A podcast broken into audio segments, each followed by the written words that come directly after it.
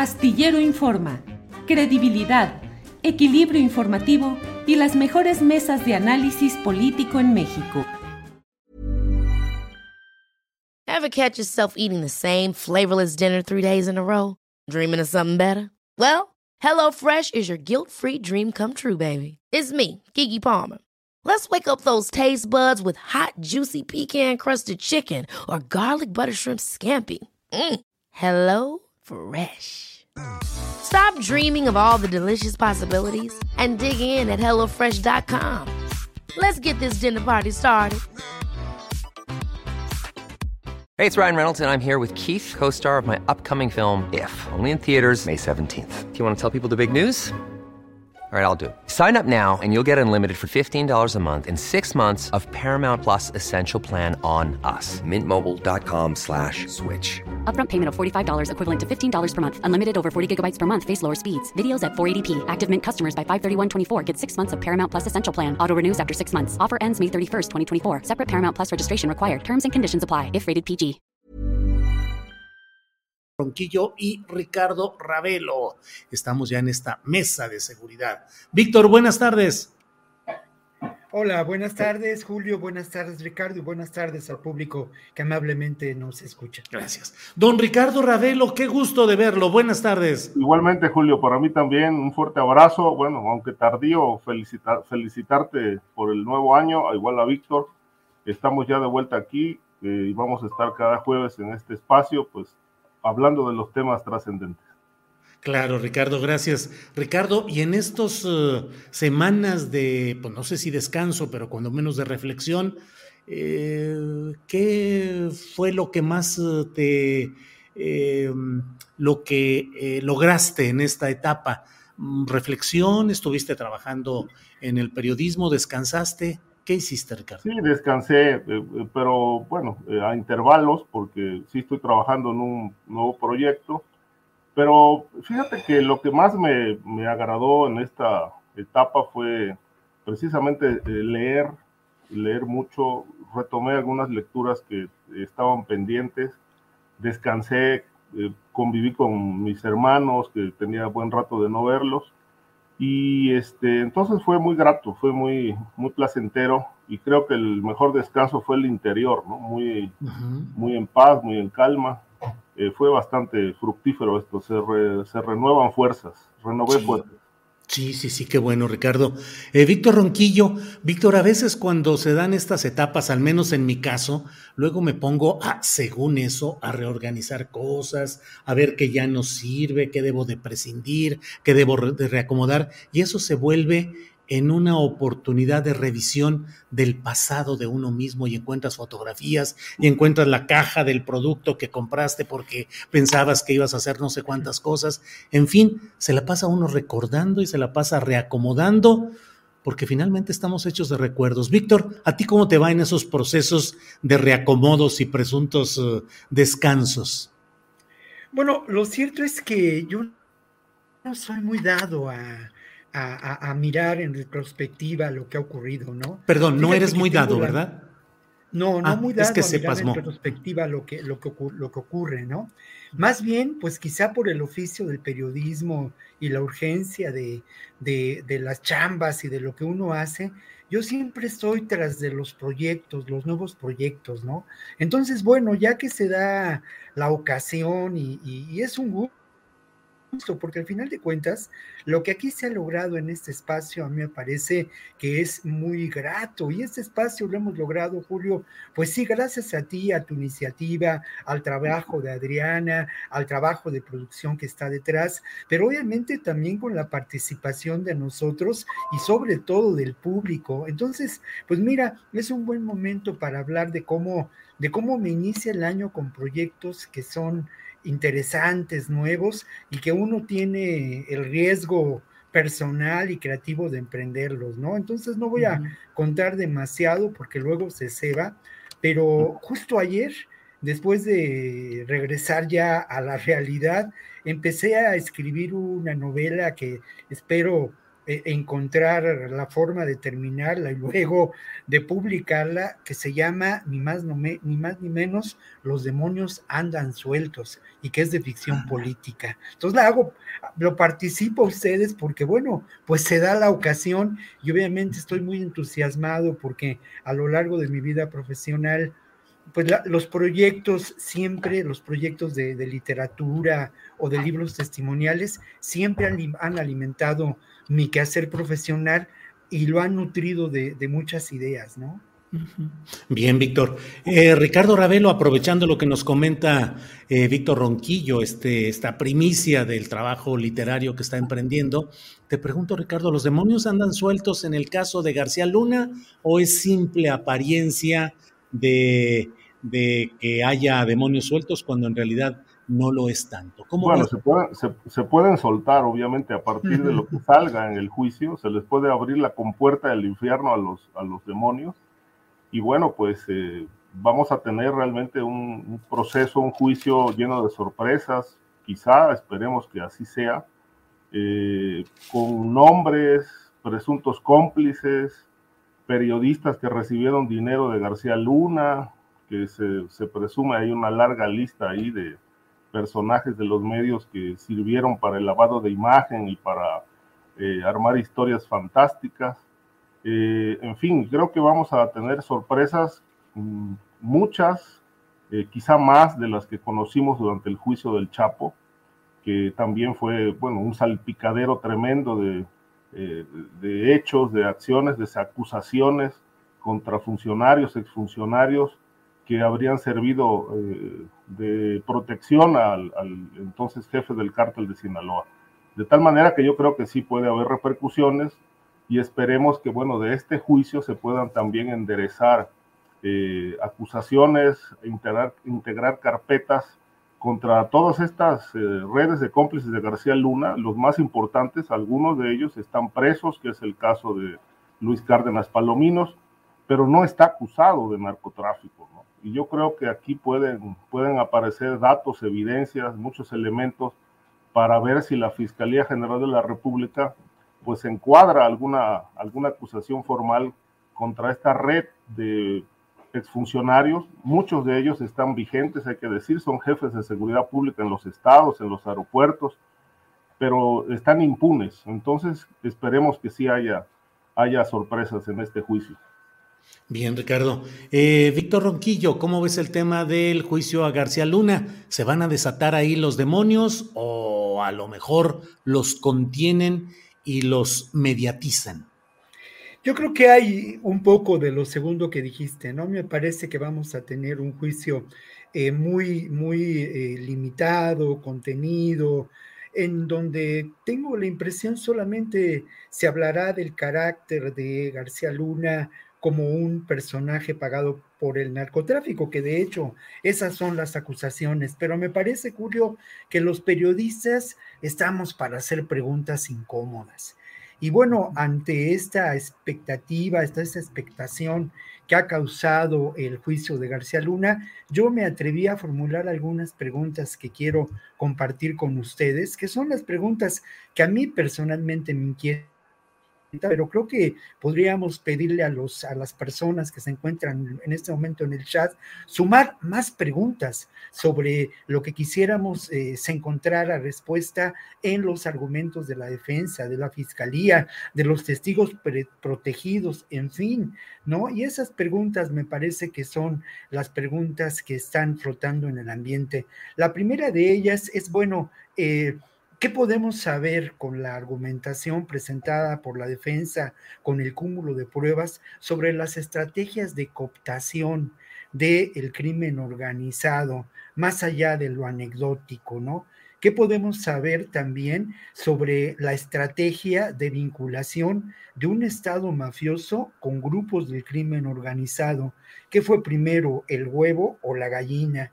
Luego lo otro, yo rescato una reflexión que hace David Brooks en la jornada, corresponsal de Nueva York, y él menciona en, que, bueno, aquí hay una enorme pregunta, ¿no?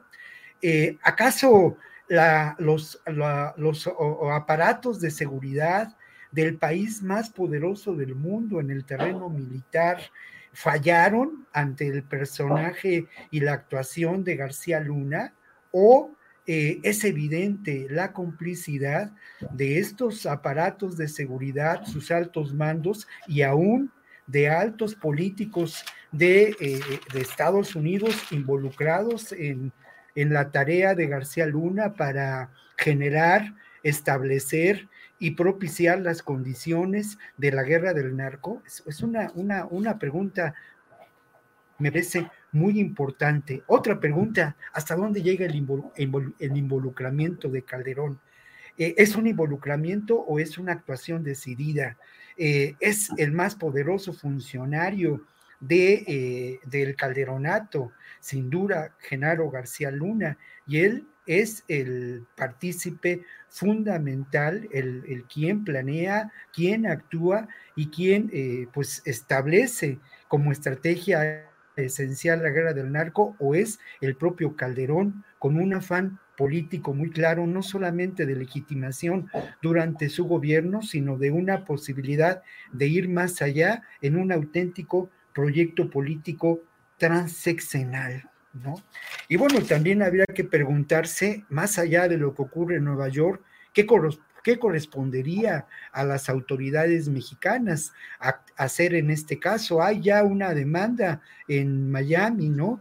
Pero ¿qué más? ¿Qué otros elementos de imputación de culpabilidades por corrupción pueden darse eh, a lo largo de estos meses que se que podrían resultar en, en demandas, en, en, exigencia de justicia formal y jurídica por parte de las autoridades mexicanas. Y luego lo otro que es importante y que con eso cierro, Julio, es bueno, eh, García Luna es solo un instrumento de este complejo eh, que hemos llamado, esta compleja realidad que hemos llamado crimen organizado o es uno de los protagonistas y uno de los elementos centrales.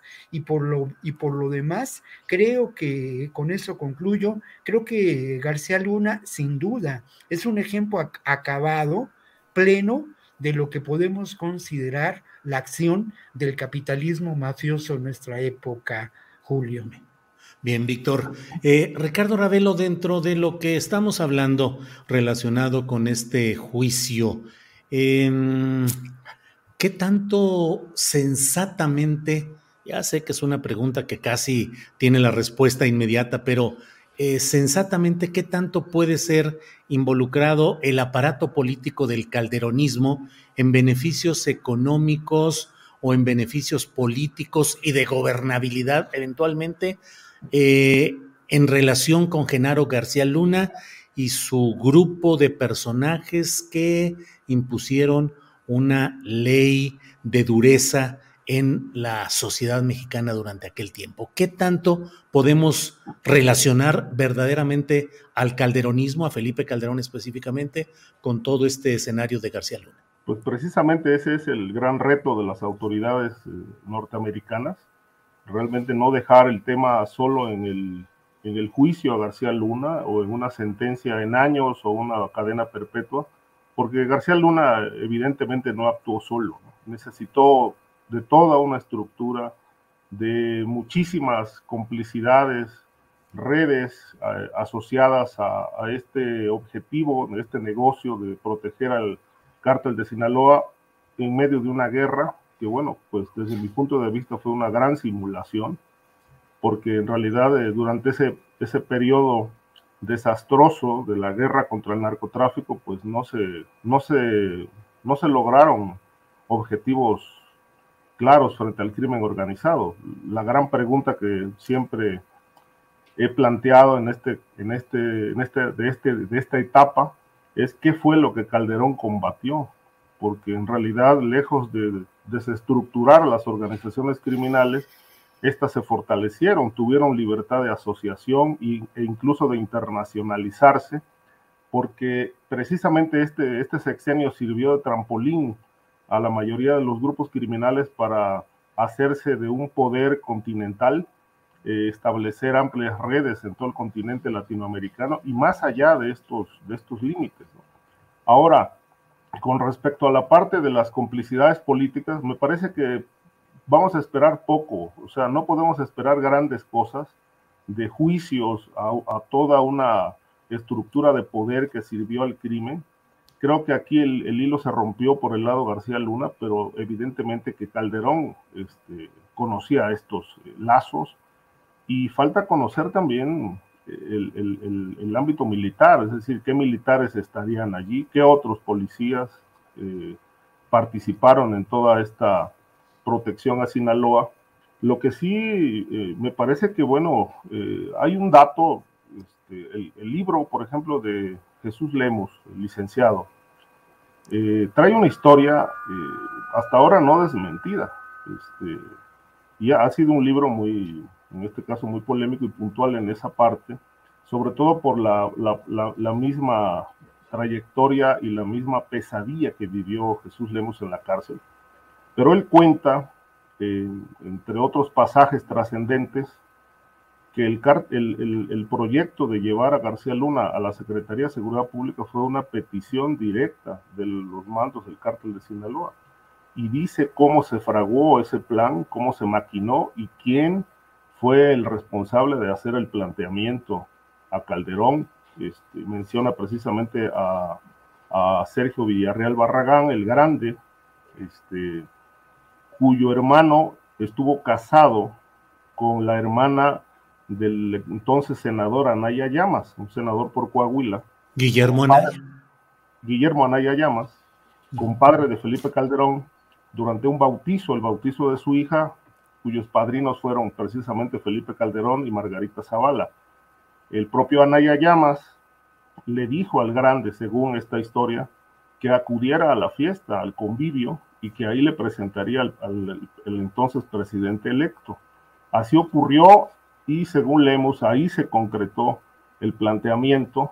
Lo que vino después, dice él, eh, fueron, fue un pago multimillonario en dólares que, que se le entregó a Felipe Calderón por, todos, por todo este favor que le hizo al, al cártel de Sinaloa, que como bien sabemos y está más que demostrado, fue la organización que mejor operó y mejor protegida estuvo entonces, porque les entregaron rutas, les concedieron espacios y les facilitaron todas las operaciones de trasiego de droga a Estados Unidos, y precisamente es la parte central que señala a, García Luna como el, operador principal de todo este andamiaje de corrupción para favorecer a Sinaloa. Ahora, en la parte política veo que esto pueda tener poco impacto porque es la parte que no se ha tocado. La narcopolítica difícilmente se ha tocado, salvo casos excepcionales como los que ya conocemos de gobernadores, pero hay un núcleo dentro de la política que está intocado está eh, impune y obviamente sigue operando en la impunidad.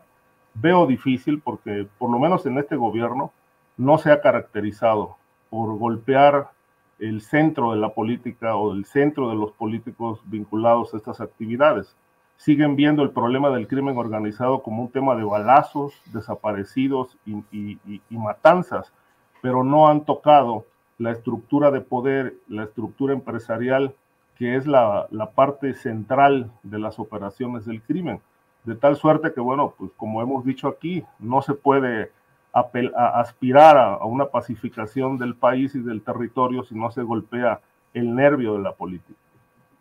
Bien, Ricardo. Eh, Víctor Ronquillo, uno de los aspectos en los cuales se insiste mucho es desde luego lo político, pero también ese rubro del periodismo y no solo por los reporteros, columnistas, periodistas, directivos de medios de comunicación en lo individual, sino el sistema del periodismo convencional que durante siempre ha estado asociado a las líneas del poder, a las exigencias, a las necesidades. Recuerdo, y no es ninguna infidencia, que el año pasado nos reunimos Víctor, Ricardo, Guadalupe Correa y un servidor y platicamos ampliamente en plan de amigos, pero entre anécdotas y comentarios hablábamos pues de la enorme corrupción que hemos eh, visto que se da en muchos niveles del periodismo. ¿Crees que en esta ocasión haya eh, señalamientos que realmente impacten a ese gremio, es decir, el gremio del periodismo corrupto, o crees que todo quede también en algunas referencias genéricas no aplicables en lo individual? Bueno, yo creo que son precisamente momentos en donde podemos nosotros aproximarnos a esta, a esta realidad.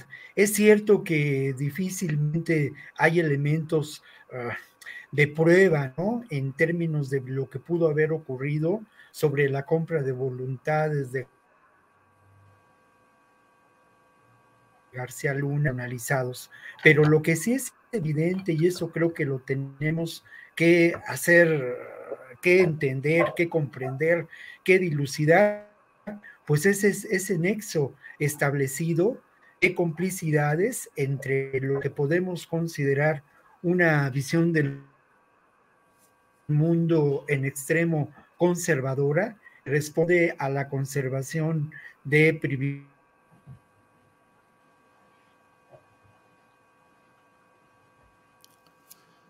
Pues a ver, ahí estamos con problemas. espacios como este crecen ante una necesidad social.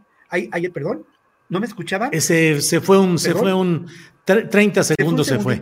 Sí, sí, sí. Pero adelante, adelante, Víctor. Decía que es más evidente cada vez que hay una necesidad social de espacios como este y otros que por fortuna han proliferado, donde eh, eh, los lectores, el público, quieren una versión distinta de la realidad.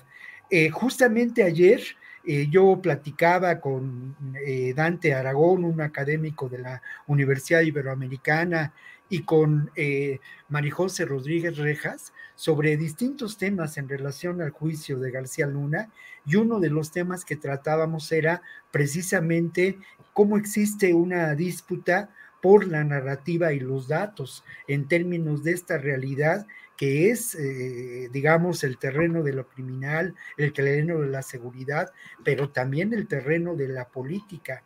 Y creo que es ahí donde nosotros tenemos que continuar, y perdón por la falta de modestia, pero abriendo brecha.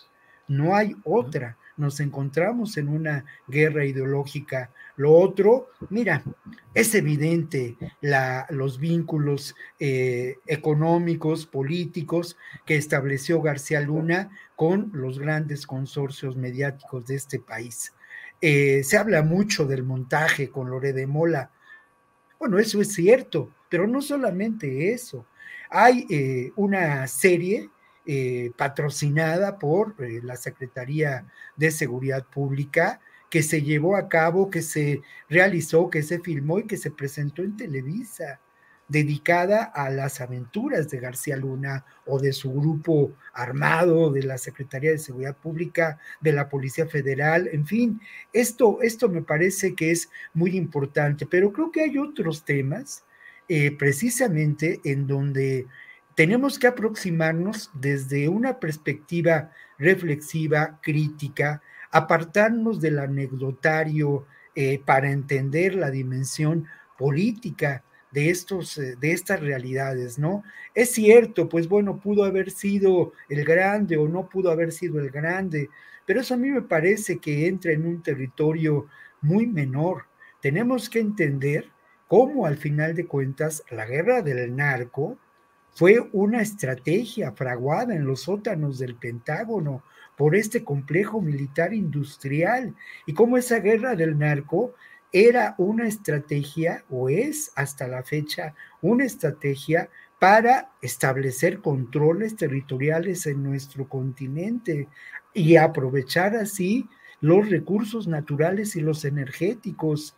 La uh, operación Mérida, la iniciativa, no, la iniciativa Mérida y la Operación Colombia hablan de ello, pero lo mismo ocurrió en Honduras bajo esquemas similares, convirtiendo a Honduras desde hace décadas en una plataforma para el proyecto político militar de Estados Unidos.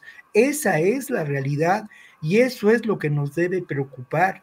Eso es, eh, de alguna manera, muy relevante y de enorme importancia y me parece que son los temas que no se tratarán al final de cuentas en el juicio a eh, García Luna. Este juicio, Julio, es un juicio acotado a los intereses del establishment norteamericano, ¿no? No hay la menor duda de ello. Víctor, gracias. Eh, Ricardo Ravelo, entre los temas que mencionaba Víctor Ronquillo son de esa eh, pues eh, la, injerencia de grupos criminales y de intereses empresariales en protección de proyectos económicos depredadores. Eh, se ha dado hoy una rueda de prensa en el Centro de Derechos Humanos PRO eh, en relación con la desaparición de un abogado defensor de derechos humanos y un comunero de Aquila en Michoacán. ¿Cómo ves estos temas en los cuales pues hay la percepción de que intereses económicos utilizan a gatilleros o a personajes del crimen organizado para aterrorizar, para atemorizar, para frenar procesos de resistencia o de lucha social contra esas empresas tóxicas o depredadoras, Ricardo. Sí, hay de todo. Eh, en realidad el, poder económico de estas, de estas empresas vinculadas a intereses oscuros eh, es, es, muy, muy, muy vasto, muy amplio y, obviamente tienen todos los recursos, tienen todas las complicidades para poder este, desaparecer abogados defensores de derechos humanos, activistas, periodistas, en fin, eh, ese es un, es un país eh, donde pues esta parte todavía no está este, atendida, ¿no? Es decir, sigue habiendo desaparición en general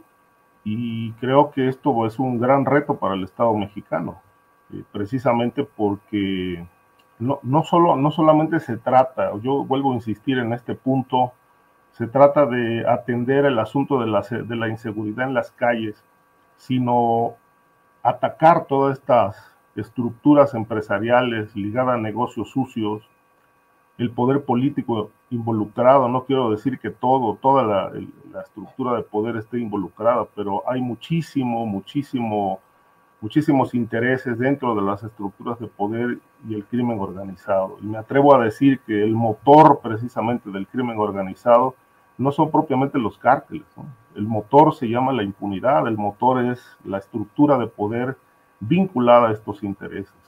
Y mientras esto no se combata, difícilmente se va a ver reflejado en la sociedad, en, el día a día, en la vida cotidiana. Es decir, este, el tablero político mm, se puede leer de muchas maneras. Este, estas realidades son elásticas y, todas son argumentables. Selling a little or lot? Shopify helps you do your thing however you cha-ching. Shopify is the global commerce platform that helps you sell at every stage of your business. From the launch your online shop stage to the first real life store stage, all the way to the did we just hit a million orders stage. Shopify is there to help you grow. Shopify helps you turn browsers into buyers with the internet's best converting checkout. 36% better on average compared to other leading commerce platforms because businesses that grow grow with Shopify. Get a $1 per month trial period at shopify.com/work. shopify.com/work. Hey, it's Ryan Reynolds and I'm here with Keith, co-star of my upcoming film If, only in theaters May 17th. Do you want to tell people the big news? All right, I'll do it. Sign up now and you'll get unlimited for $15 a month in six months of Paramount Plus Essential Plan on us. Mintmobile.com slash switch. Upfront payment of $45 equivalent to $15 per month. Unlimited over 40 gigabytes per month. Face lower speeds. Videos at 480p. Active Mint customers by 531.24 get six months of Paramount Plus Essential Plan. Auto renews after six months. Offer ends May 31st, 2024. Separate Paramount Plus registration required. Terms and conditions apply if rated PG. Pero hay una parte que, me parece que es fundamental, ¿no? Si, no hay una política anticrimen que se centre precisamente en, destruir estos eslabones, estos intereses, no vamos a tener pacificación y siempre vamos a ser un país perturbado por la violencia, el miedo, las desapariciones. En efecto, este tipo de eventos siembran terror, siembran precedentes de miedo y, bueno, cada vez eh, lo estamos viendo eh, más frecuente en, el territorio. Eh, si las, las policías no se depuran, si las Fuerzas Armadas realmente no, no replantean su estrategia para enfrentar estas redes, a estas redes, no vemos cómo en, un cierto plazo este país pueda regresar a, a, una, a, un estado de convivencia sana y de convivencia en paz. No lo veo. Es un, es un, ese, ese futuro que todos anhelamos, en realidad lo, lo vemos muy lejano, muy lejano, precisamente porque en este momento todavía no se toman las acciones adecuadas. Es un proceso largo, de mucha paciencia y quizá de muchas pérdidas y frustraciones, pero se tienen que establecer las bases para la construcción de un país diferente. Y lamentablemente pues no lo vemos todavía. No me atrevo a decir que no se esté haciendo nada, sería irresponsable de mi parte, pero esos resultados que se ofrecieron todavía no son concretos en este momento, al menos en el rubro de la, rubro de la seguridad. Este propio secretario de, de, Gobernación lo reconoció el año pasado, precisamente en el Congreso de Coahuila, que una asignatura pendiente era precisamente rescatar espacios en el país que ya no estaban controlados por el gobierno, por el Estado, sino que los tenían controlados los grupos de la delincuencia organizada. Y fue, yo recuerdo, digo, hasta donde mi memoria alcanza, que es la primera vez que un un funcionario reconoce enfáticamente, abiertamente, que el Estado en ese sentido no está cumpliendo su función de garantizar seguridad. No estoy considerando que sea un problema fácil de resolver, es un problema complejísimo precisamente porque la política y el crimen están entreverados y se ha perdido la frontera eh, que dividía al crimen del, del poder político. Hoy parece que son lo mismo pero bueno, siempre existe la posibilidad de, que en algún momento este, algún gobierno, algún gobernante pueda realmente eh, llevar a cabo una revolución este, en materia de combate al crimen organizado para pues sentar las bases de la paz en este país. Bien, Ricardo. Eh, Víctor Ronquillo, el presidente de la República en relación con la presunta carta enviada por eh, Joaquín Guzmán Loera, el Chapo, y digo presunta porque, bueno, no hay ninguna forma de autentificar, al menos no la conozco, que efectivamente esa carta hubiera sido así enviada por Guzmán Loera, un abogado que dice ser el representante legal, la ha gestionado, la ha presentado. Y mm, el presidente de la República dijo, hay que dejar la puerta abierta sobre ese tema en la posibilidad de hacer gestiones como las que está pidiendo Guzmán Loera. ¿Qué opinas de este tema, Víctor? Bueno, varias precisiones, ¿no? Yo creo que lo primero que, que yo diría es que al final de cuentas, de lo que se trata, y así lo expresó López Obrador en la mañanera de ayer o antier, es de pues velar por los derechos humanos, no solamente del Chapo Guzmán, sino de otros muchos mexicanos que se encuentran en condiciones muy difíciles en prisiones de Estados Unidos. Esto me parece absolutamente justo, pero mm, relativamente muy difícil de, cumplir, ¿no? Otra aclaración que yo me permitiría hacer es que al final de cuentas, eh, el presidente quizá expresó de alguna manera esta situación de dejar la puerta abierta, pero en declaraciones posteriores de Marcelo Ebrard se dijo que pues es francamente poco menos que imposible que el Chapo Guzmán cumpliera una condena por sus delitos eh, en México, ¿no? Francamente imposible por la dimensión del personaje, por la circunstancia en que se dio o se ha dado esta, esta historia, ¿no? Y obviamente eh, también por la dimensión de los crímenes que ha cometido. Hay otros eh, personajes o otras personas que en estos momentos se encuentran en algunos penales del país y están cumpliendo sentencias dictadas en Estados Unidos. Hay esta posibilidad. Por otra parte, bueno, ¿de dónde viene esta, esta preocupación? A mí me parece que esta preocupación sí tiene que ver con lo que ocurre con, con el Chapo Guzmán y las condiciones en que se encuentra en una prisión de alta seguridad, que además son prisiones pues que están, eh, que tienen como objeto aniquilar a la persona, ¿eh?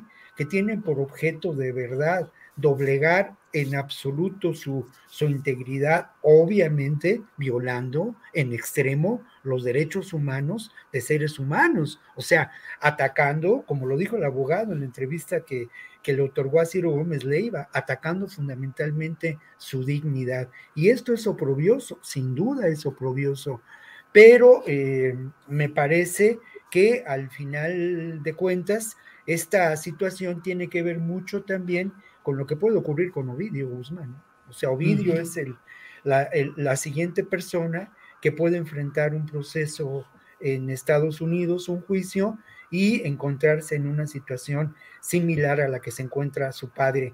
Yo terminaría este comentario con que con una pues con una anécdota, ¿no? Eh, a mí me tocó visitar la prisión de la ciudad de Los Ángeles, que no es una prisión de alta seguridad, es una prisión, pues como, como muchas otras en Estados Unidos, y bueno, las condiciones en que se encuentran las personas ahí recluidas no tienen nada que ver con las condiciones en que pueden encontrarse en cualquier otra prisión que yo haya visitado en nuestro país, ¿no? A mí me, me, tocó estar en, el espacio precisamente destinado a personajes de, de extrema peligrosidad que están absolutamente aislados, que tienen, eh, pues como, como se menciona, solamente una hora para, para andar por ahí y salir a un patio y que, que, viven recluidos en sus celdas, ¿no? Algunos, algunos de ellos con trastornos eh, graves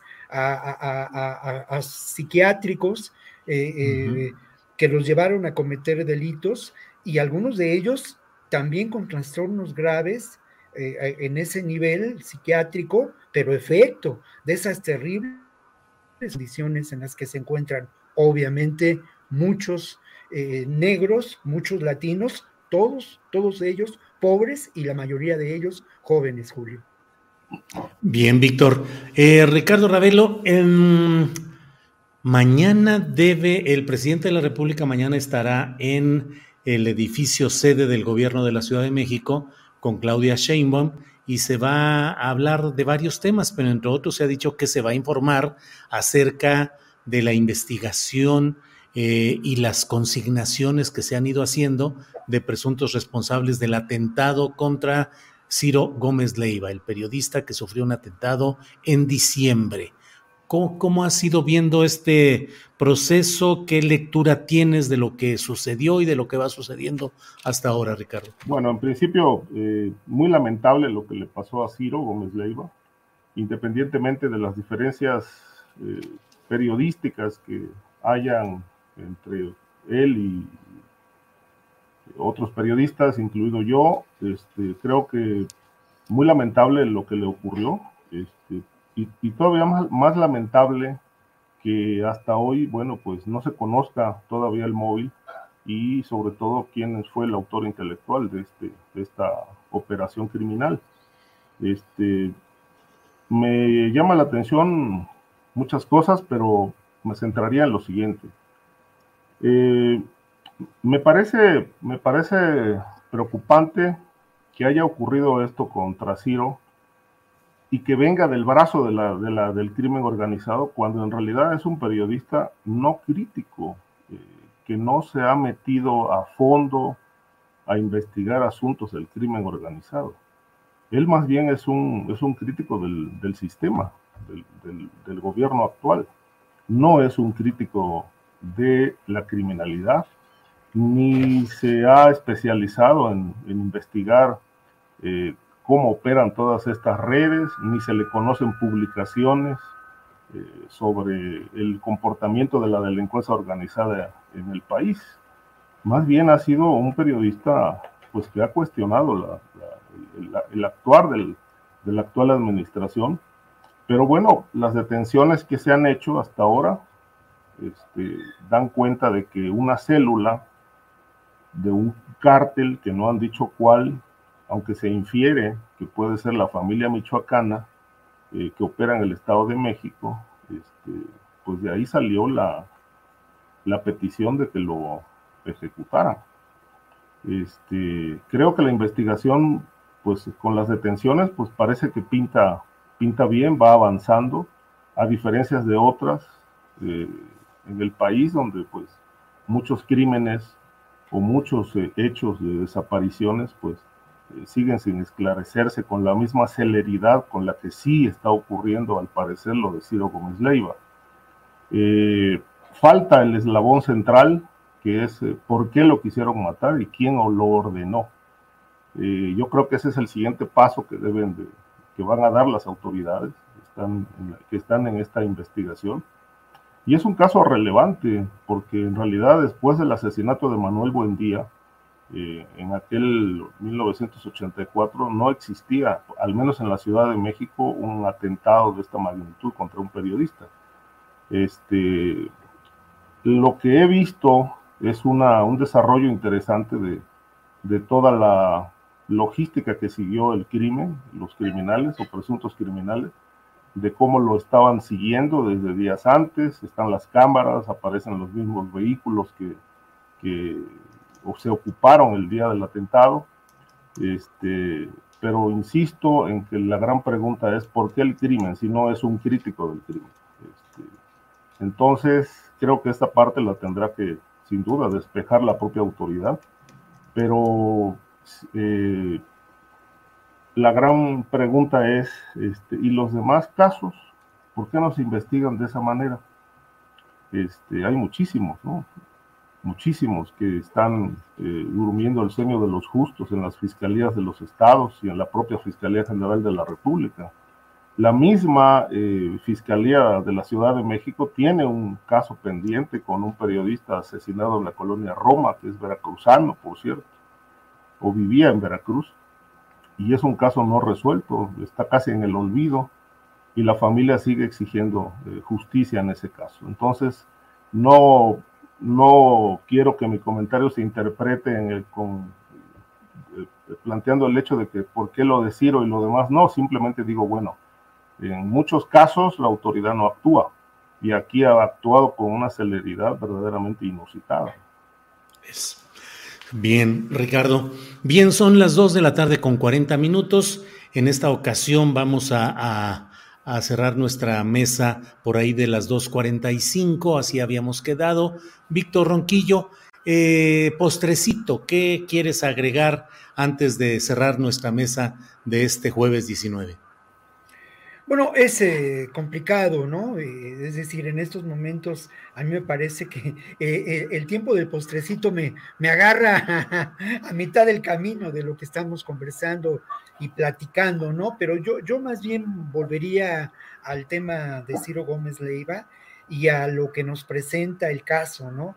Creo que es evidentemente un crimen con tintes políticos y que esto es eh, lo fundamental en este asunto, que forma parte, sin duda, de una cadena de, desestabilización, de desestabilización, de desestabilización, desestabilización, oh, bueno, ya desestabilización, ya, lo dije por ti, ya está dicho. ¿no? Ya. me entendieron todo lo que quiero decir. Sí, sí, desestabilización.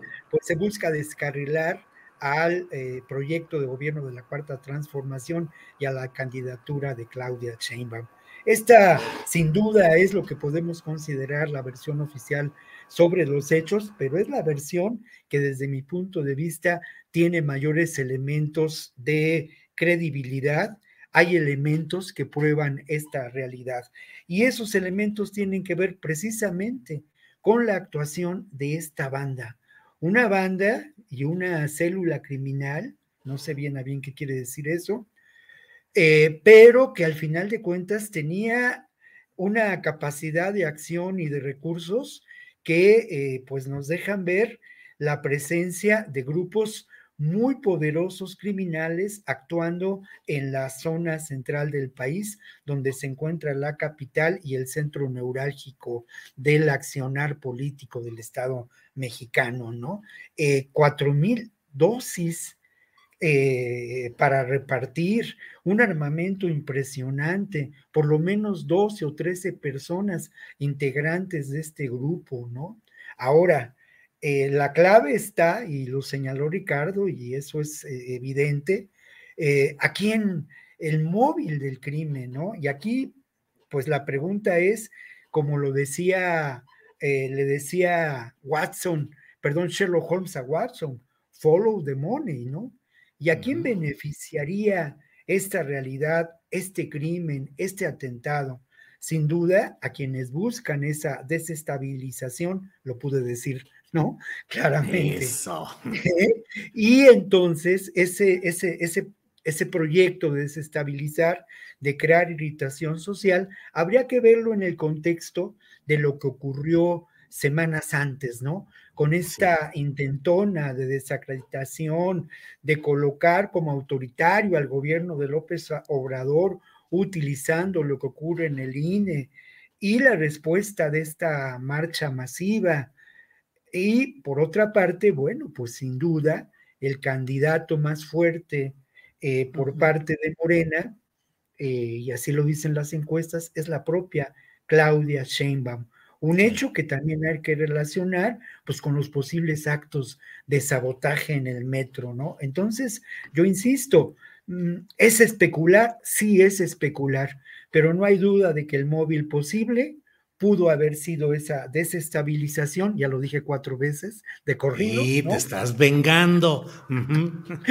Eh, eh, y, la creación de irritación social con el crimen de un periodista que por los demás, como dice Ricardo, como dice Ricardo, no, no, no, su acción profesional no atenta contra estos intereses del narcotráfico y que es un periodista que además pues de acuerdo a las imágenes que tenemos, de acuerdo a las referencias que yo tengo, a la época en que trabajé con Ciro, bueno, me parece que Ciro no, pues presentaba un blanco fácil, ¿no? Porque no utiliza escoltas ni un despliegue, no, no, no era así antes de este atentado, y era un blanco propicio para generar esta, eh, lo que se buscó, ¿no? Esa desestabilización y con esa palabra me despido.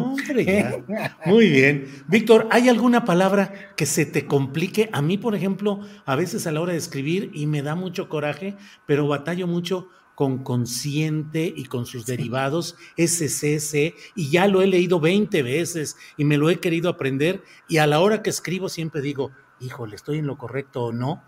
Una palabra ¿Tú alguna, Víctor? No, no, más bien las reglas ortográficas de acentuación, que yo como profesor de secundaria las enseñé y las repetí decenas, cientos de veces, pero eso, entonces agradezco mucho los sistemas de la computación ahora, que me ayudan mucho en eso, ¿no? Vaya. Realmente. Ricardo Ravelo, por favor, postrecito con desestabilización o sin ella, lo que quieras decir, Ricardo. Sí, este, bueno, esto de la desestabilización, pues, yo creo que también es parte de lo que la, fiscalía está investigando, ¿no?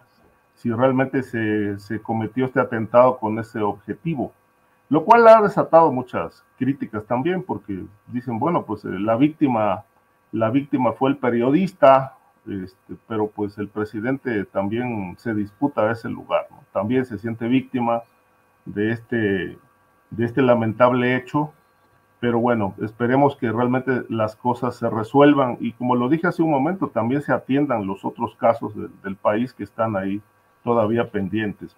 Yo quería cerrar con el, tema este de la carta o supuesta carta que envió o mensaje que envió el Chapo al presidente.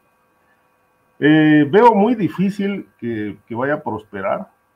Este, lo que me llamó mucho la atención es la, la atención, válgase la redundancia, que prestó el presidente a la petición del Chapo, un hombre que realmente violó derechos humanos, cometió crímenes, sembró terror, miedo, enlutó hogares, es decir, el principal violador de derechos humanos eh, atendido en la casa presidencial con su petición, lo cual creo, insisto, no va a prosperar, es muy difícil, pero creo que de, de atenderse esto, por parte del gobierno de llevar a cabo una gestión para repatriar al Chapo y encarcelarlo en México, va a sentar o sentaría un, precedente muy peligroso, porque en Estados Unidos hay muchos narcotraficantes mexicanos presos que pueden argumentar lo mismo y seguir la misma ruta.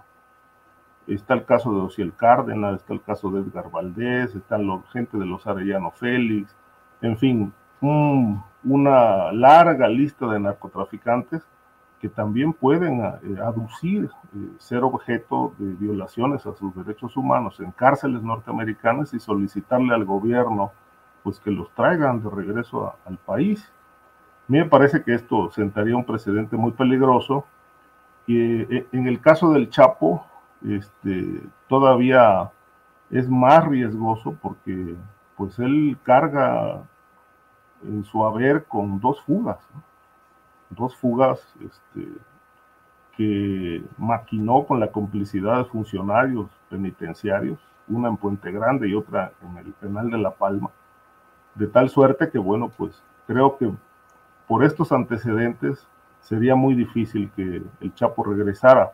Lo que me llama la atención es el asunto de las violaciones a los derechos humanos que tocamos hace un momento, donde hay miles o millones de personas que son víctimas de hechos de violencia, de desapariciones, gente que está pidiendo justicia, no de ahora, desde hace muchos años sin ser escuchada, pero bueno, la voz de un narcotraficante resuena en la casa presidencial.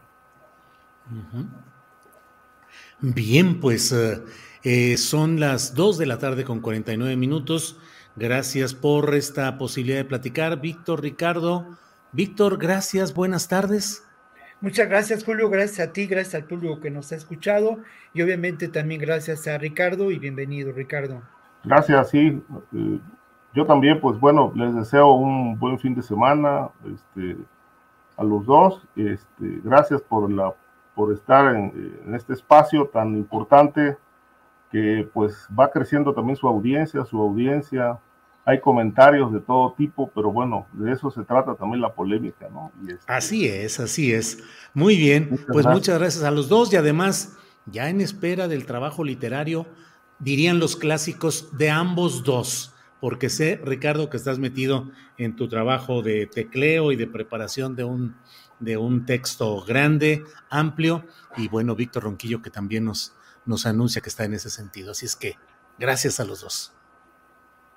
Gracias. Hasta pronto. Hasta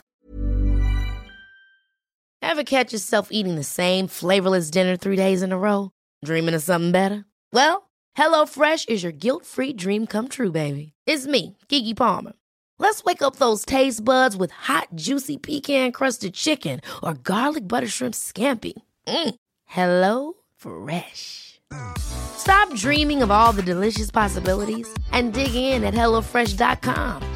Let's get this dinner party started. En Sherwin Williams somos tu compa, tu pana, tu socio, pero sobre todo somos tu aliado, con más de 6.000 representantes para atenderte en tu idioma y beneficios para contratistas que encontrarás en aliadopro.com. En Sherwin Williams somos el aliado del PRO. Para que te enteres del próximo noticiero, suscríbete y dale follow en Apple, Spotify, Amazon Music, Google o donde sea que escuches podcast. Te invitamos a visitar nuestra página julioastillero.com.